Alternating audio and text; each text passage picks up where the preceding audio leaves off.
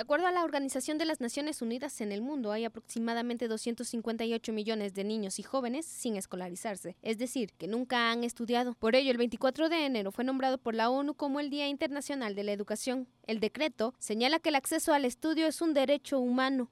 El derecho a la educación está consagrado en el artículo 26 de la Declaración Universal de los Derechos Humanos. La declaración exige la educación primaria gratuita y obligatoria. De acuerdo a datos del INEGI, en Puebla el 56% tiene la educación básica terminada y solo el 16.5% concluyeron la educación superior, es decir, alguna carrera profesional. De acuerdo a la ONU, la educación tiene por objetivo ser la base para una sociedad justa, igualitaria y autosuficiente. La educación aumenta la productividad de las personas y como consecuencia el potencial de crecimiento económico. Además, hace que las personas trabajen en lo que les gusta y en lo que son buenos. Es importante porque es algo básico para la, pues para la vida, para que de ahí te vayas guiando y superando y a través de eso puedas elegir una carrera y después de futuro tiempo puedas tener un bienestar eh, económico. Bueno, para mí es importante porque me ayuda a formarme como persona y ser alguien en la vida. La educación también ayuda a erradicar la pobreza y el hambre, contribuye a mejorar la salud, promueve la igualdad de género y puede reducir la desigualdad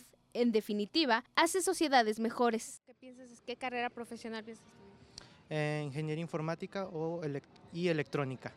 ¿Por qué? Eh, más que nada, pues esos tipos de carreras son retos y son cosas que en un cierto punto mmm, no se ve mucho en este país. Según la Organización de las Naciones Unidas, en el mundo existen 617 millones de niños y adolescentes que no saben leer ni tienen conocimientos básicos de matemáticas. Para Mega Noticias, Sadie Sánchez.